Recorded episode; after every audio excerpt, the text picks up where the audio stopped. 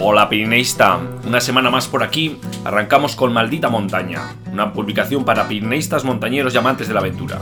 En la sección del boletín Historias y Noticias de la semana, eh, nos hacíamos ecos de una de las últimas aventuras de Alex Honnold eh, de las Tepuy, está en la selva y recogida en el documental de National Geographic que podéis ver en Disney Plus. Así nos hemos animado a hacer la lista completa de películas de montaña que podéis ver en ese canal. Y tengo que decir que hay muy buenas propuestas para pasar una tarde de cine en casa. Llévatelas. Te mantendrán los pies secos. Si consigues sobrevivir, pégame un toque. Para evitar que la civilización le intoxique, decide huir. Y adentrarse solo en estos parajes, perdido en la naturaleza salvaje.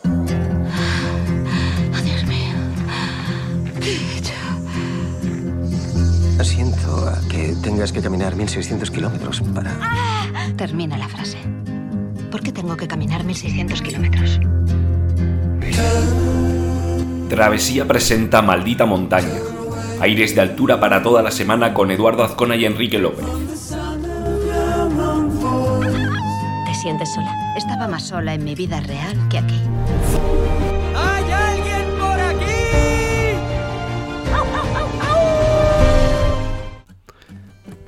Bueno, y esta lista, como no, la comenzamos con The Last Tepuy, un documental del 2022 que se acaba de lanzar. Alex Honnold en el Amazonas, es como lo han titulado en la versión española. Y como os decía, pues es un, documental de National Geographic que lo tenéis disponible en Disney Plus. Alex Honnold y un equipo de científicos y exploradores se internan en la selva del Amazonas. Bueno, este es un poco el, el argumento, ¿no?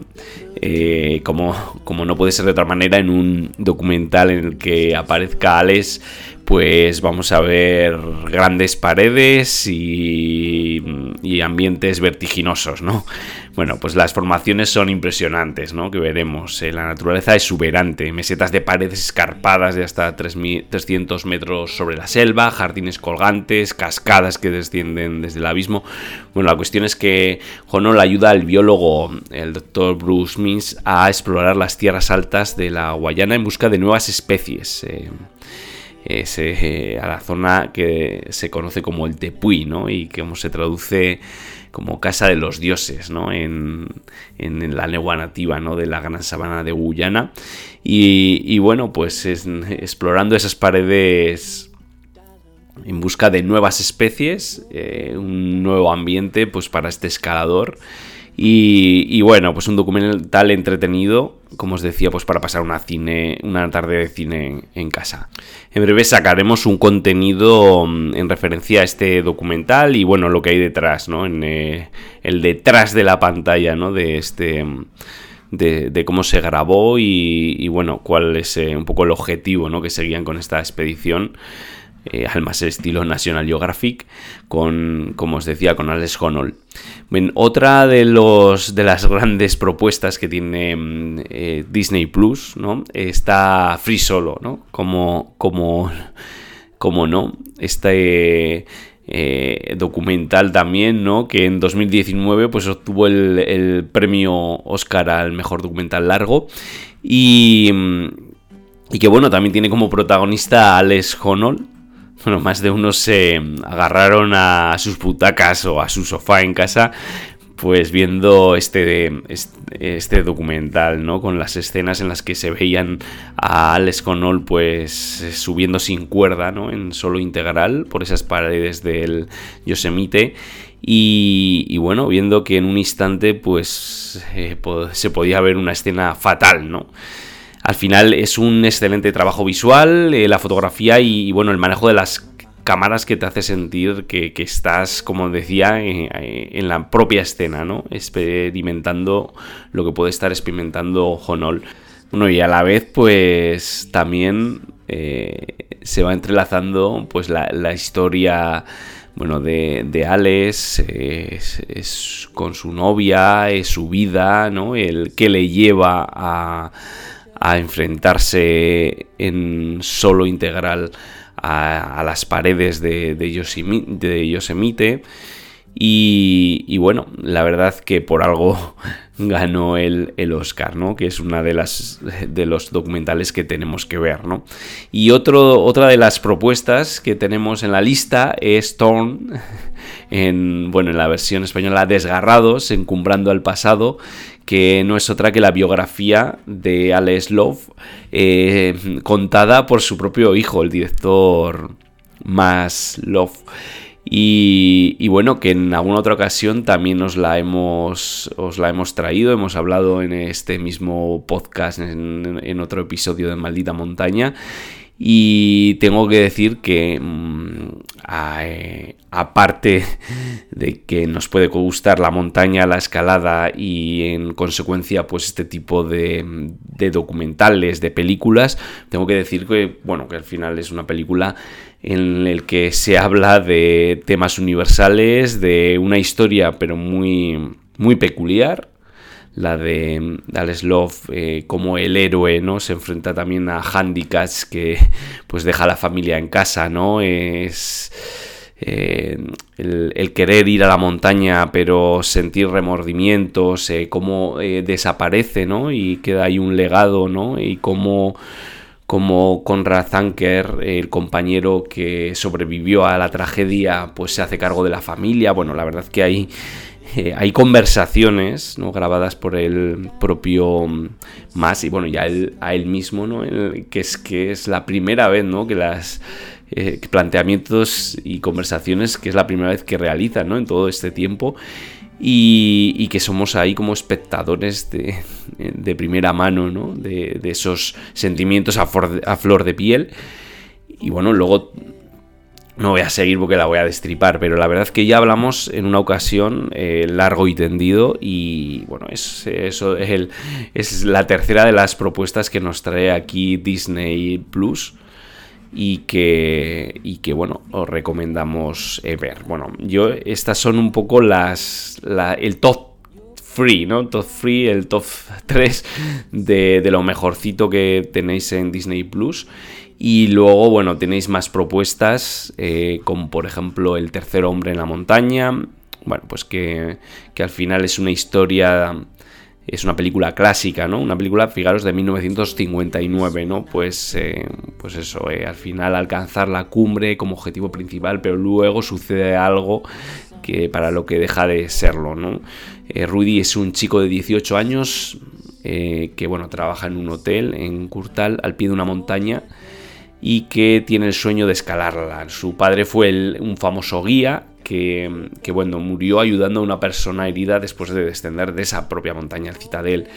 Y desde entonces, pues bueno, quiere ir a la montaña para escalarla y bueno, se encuentra en una historia también personal que en un momento dado, pues le hace decidir pues no alcanzar la cumbre por otros objetivos más verdaderos que tenemos también La montaña entre nosotros, una película de 2017, en este caso, y basada en la novela creada por Charles Martin y que, que, bueno, cuenta la historia de dos personas muy distintas, Alex Martin, una reportera, ¿no? Que que bueno, que tiene que ir a su boda y coge un avión y luego por otra parte Ben Bass que es un médico que va a una conferencia o regresa de una conferencia eh, médica y bueno, pues el, el, vuelo tiene un accidente en la montaña y tienen ahí una historia de supervivencia. Bueno, pues esta es otra de las propuestas, pero también tenemos Perdidos en el Everest. Bueno, eh, uno de los principales misterios es eh,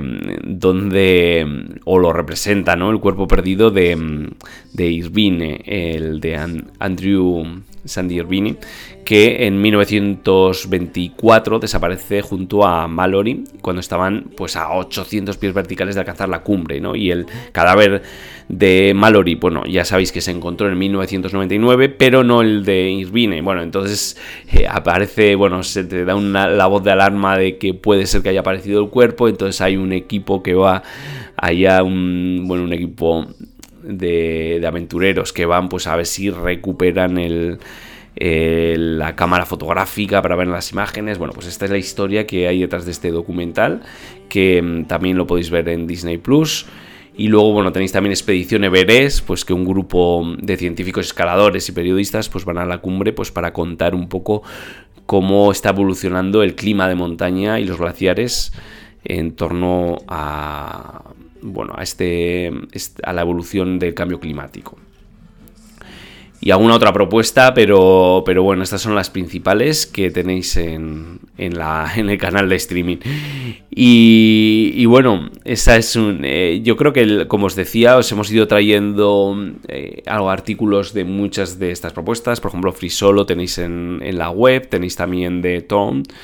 Y, en breve, eh, esperemos las siguientes semanas, os traeremos también una lo que es eh, un reportaje de, de las Tepuy, ¿no? un poco con, como os decía, pues explicando el, el, propio documental, lo que nos ha parecido y también un poco pues con algunas anécdotas de detrás de pantalla. ¿no?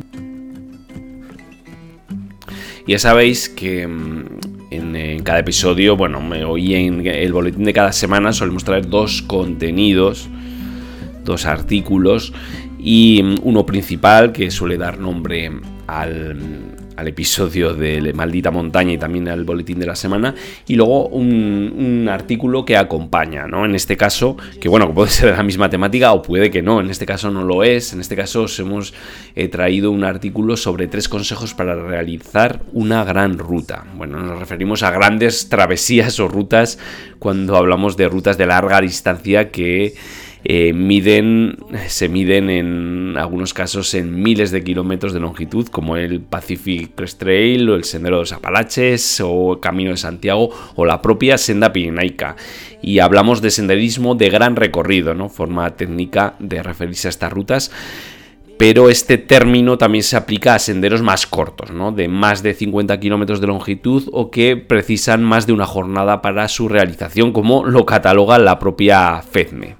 ¿Qué llevamos en la ruta? Pues bueno, va a depender de la longitud, pero bueno, yo suelo decir muchas veces que una mochila para una semana puede ser la misma que para varios meses, ¿no? Ya sabéis a lo que me refiero, ¿no? Que al final, pues bueno, depende un poco de, de cómo nos organicemos, de mm, llevar lo imprescindible, de saber ir lavando sobre la marcha la ropa. Y, y bueno, de, yo os recomiendo, pues sí hay que llevar eh, lo indispensable, pero al tenemos que convertirnos en, mochileros, digamos, ultraligeros, ¿no? Reduciendo el peso de las mochilas, pues al máximo, ¿no? Y, y bueno, eh, en muchas ocasiones, sobre todo en largas rutas, ¿no? Como la Pacific Crest Trail, ¿no? Si veis a los gringos, ¿no? Cómo, cómo se organizan, ¿no? Para hacer este tipo de rutas, ¿no? En el que que son de muy muy muy larga distancia, bueno, pues veréis cómo se reabastecen, ¿no? Con la ayuda de envíos eh, preestablecidos por correo, ¿no? A lo largo de la ruta, ¿no? Y cómo acopian víveres en los pueblos, ¿no? En áreas que son muy... Bueno, que están muy aisladas, ¿no? Y, bueno, podemos coger ideas, ¿no? Para rutas que, que pueden ser eh, estaba pensando en la, la, senda pirenaica, pues bueno, hay algunos, podemos analizar eh, todo el itinerario. Ya sabéis que tenemos en, eh, la guía detallada pues, con los servicios encontrados en cada pueblo, ¿no? Y entonces podemos ver, hay en algunos casos en los que vamos a estar pues dos, tres días ahí un poquitín en el, en el limbo, ¿no? Y que no vamos a que vamos a estar eh, llegando igual a refugios pero no te vamos a tener acceso pues a tiendas de comida y otros otros servicios. Bueno pues entonces habrá que tenerlo en cuenta no eh, puede ser que tengamos algunos pasos en, algún collado con hielo, que igual ahí es necesario crampones, pero igual no los vamos a necesitar en el resto de la ruta, ¿no? Me estoy teniendo en mente el collado de Tebarray, por ejemplo, ¿no? Que, que suele ser el punto clave, ¿no? Que a principios del verano pues aún puede ser que tenga hielo, ¿no? Entonces, pues bueno, si vamos a estar ahí mes y medio andando y solo un día vamos a utilizar los crampones, pues igual los podemos enviar por correo, ¿no? Es un poco a lo que hacía yo mención al principio. Eh, todas estas cosas las tenemos que tener en cuenta. En, en, el artículo que os hemos dejado en el boletín, veréis que tenéis enlaces, ¿no? De, bueno, con un listado de qué no puede faltar en el equipo básico de trekking.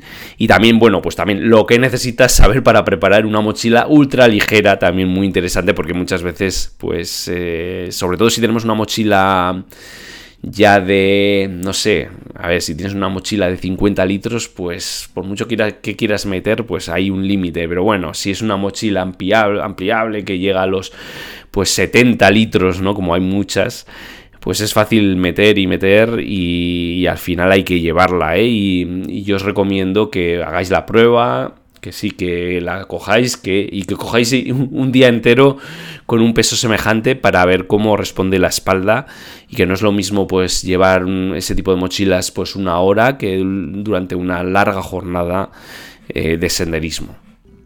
Otra de las cuestiones que de los consejos que os habíamos incluido era entrena adecuadamente para la acumulación de días de caminata.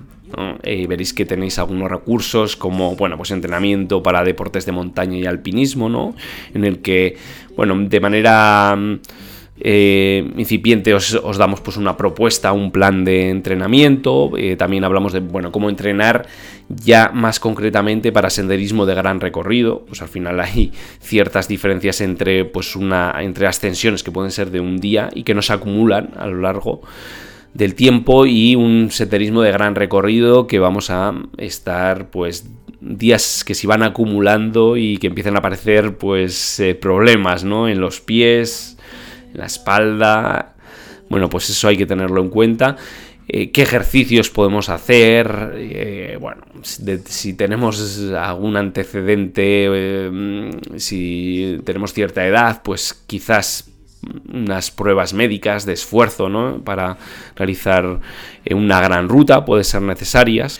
El senderismo de gran recorrido eh, no es una broma, debe tomarse en serio. Y mm, bueno, podemos decir que las atracciones de una ruta de larga distancia son numerosas. Eh, la idea de pasar pues varios días o semanas de camino, ¿no? En, en la carretera, por así decir, ¿no? en el camino y lejos de, las presiones de la vida cotidiana, eh, pues es naturalmente muy atractiva.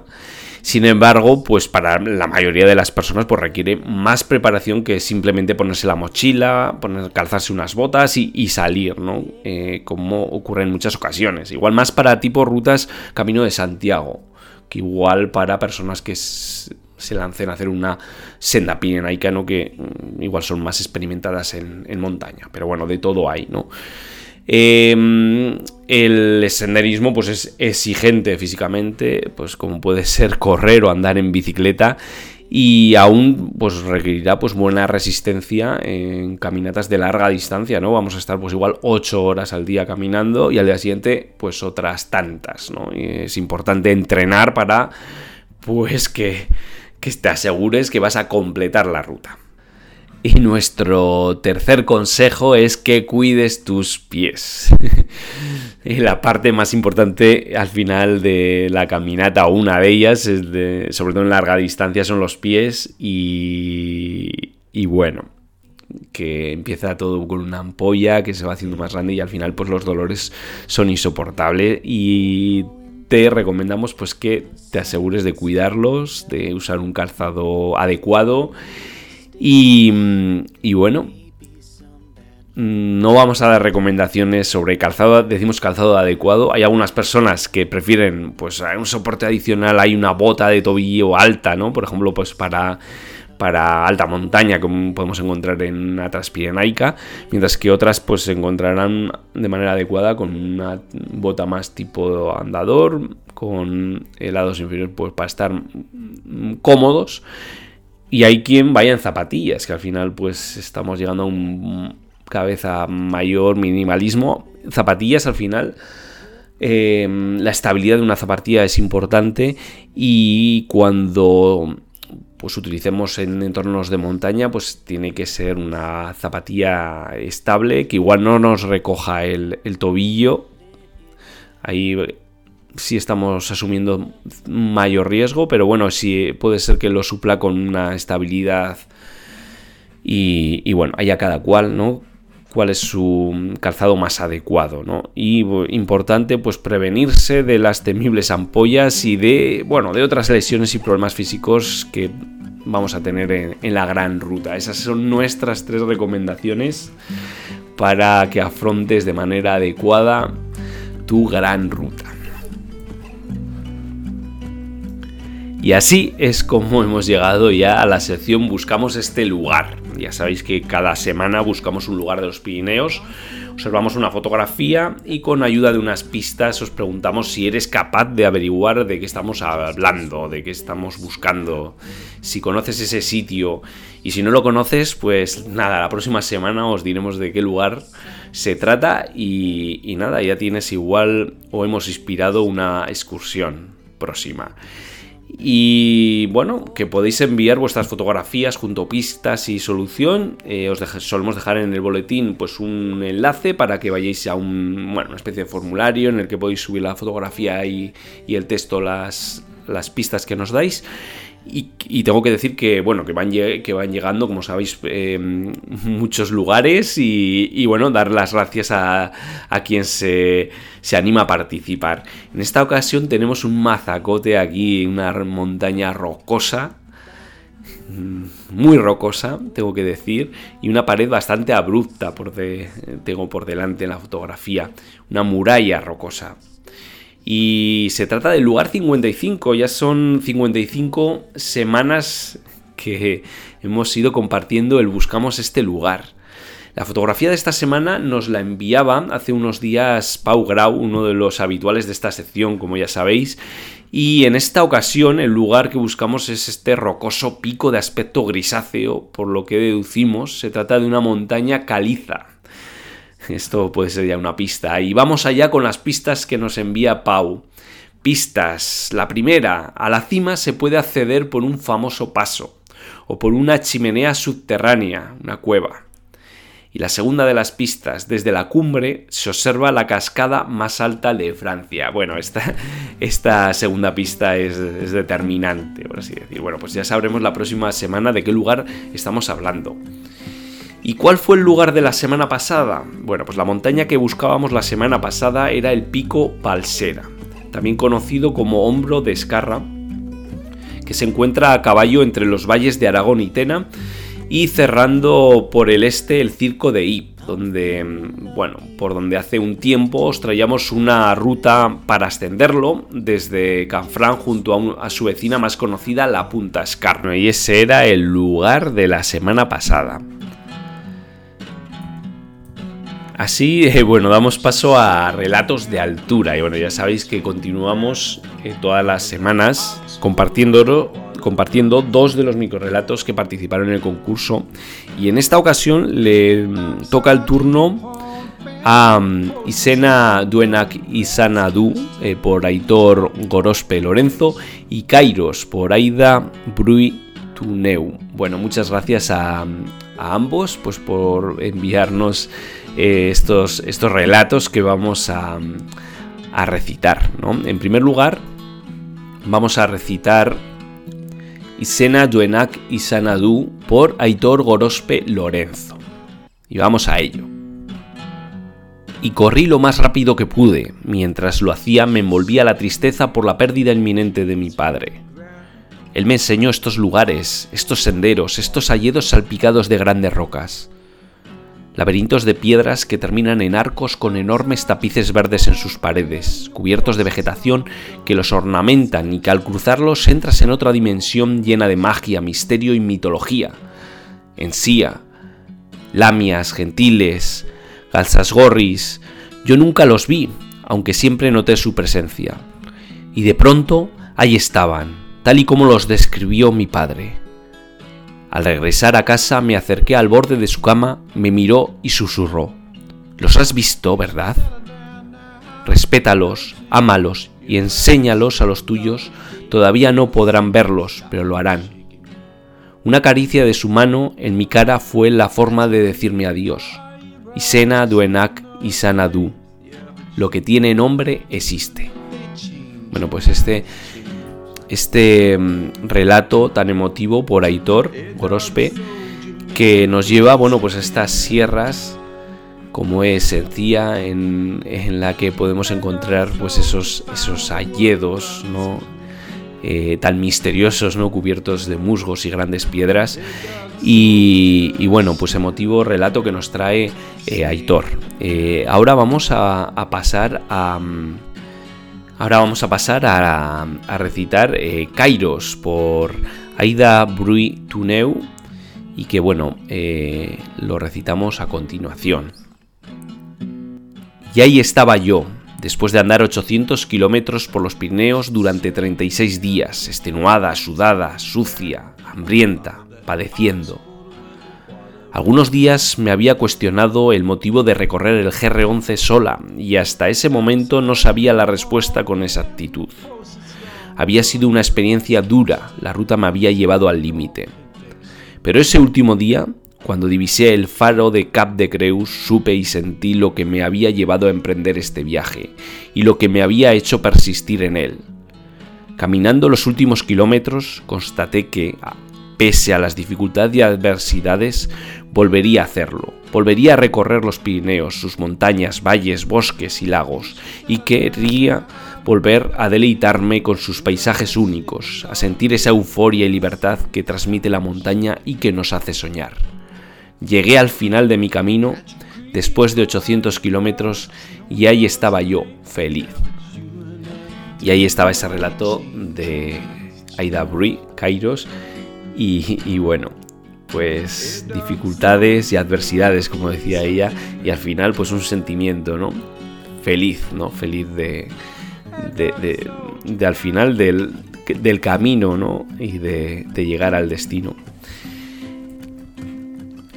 Y cuando llegamos ya a la parte final del episodio, eh, tenemos la sección Las noticias e historias más destacadas. En esta ocasión hemos comenzado como sabéis, el, episodio de hoy, pues hablando de, bueno, de, un documental que os traíamos en esta sección. Esta semana comenzábamos la sección hablando de mm, un reto, ¿no? el de subir y bajar el Macalu en menos de 24 horas. Es el reto, en este caso, de Can Egloff y, y, Nicolás Miranda. ¿no? Estos dos asiduos de la velocidad en las ascensiones se plantean subir, como os decíamos, al Macalu en menos de 24 horas. Y ojo, porque será un entrenamiento para batir en los próximos años el récord del Everest. También os hablábamos de la cordada japonesa formada por Toshiyuki Yamada y Takeshi Tani, que escalan por primera vez la vertiente norte del Kunchum Nup de 6.089 metros. Eh, en este caso nos decía mm, llamada, decía, eh, la meteo y las condiciones han sido perfectas, hemos vivido una experiencia maravillosa en una pared bellísima. Bueno, y es que este 6000, eh, Kanchun Nup, es una montaña histórica, ¿no? Fue ascendida por primera vez por su cara sur, que poco tiene que ver con en vertiginosidad con la norte, por, ojo, Sir Helmut Hillary y otros miembros de la expedición británica al Everest de 1953 que lo utilizaron como preparación en su aclimatación. Pues bueno, esa, esa pared quedaba pendiente y ha sido escalada por la acordada japonesa, como os decíamos.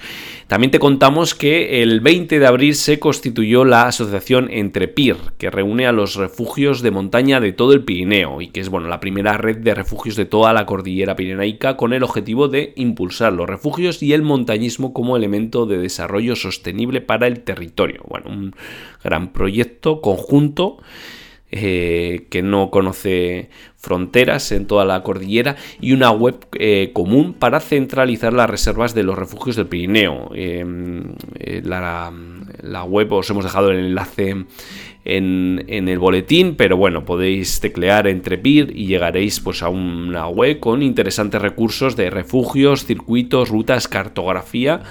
Pues ahí tenéis la, web de esta iniciativa.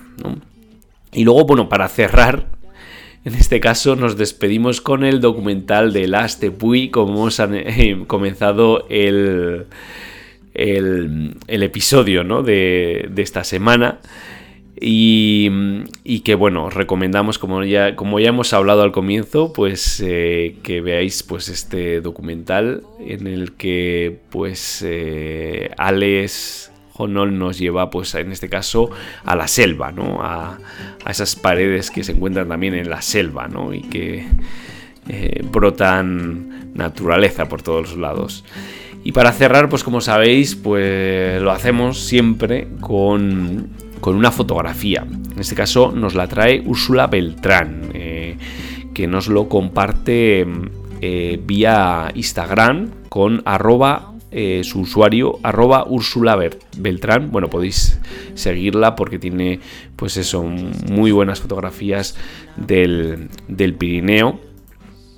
Y es, bueno, pues es una fotografía pues todo nevado, una barrera rocosa al final y es el camino a la maladeta, ¿no? Eh, muchas gracias Úrsula pues por compartir pues este momento de esta ascensión a la maladeta pues con toda la comunidad. Y ya sabéis que así nos despedimos. Eh, bueno han sido estoy mirando aquí el metraje ya 30 minutos en un episodio bueno que ha tirado a largo en el que yo como podéis comprobar tengo un catarrazo que, bueno, voy poniendo un poco la voz, pero hemos llegado al final y no me queda más que pues eh, mandaros un fuerte abrazo y que nos vemos aquí, nos oímos en la próxima semana. Venga, un fuerte abrazo familia. Y como decía Jack Kerouac, porque al final no recordarás el tiempo que permaneciste en la oficina o arreglando tu casa, ve y escala esa maldita montaña.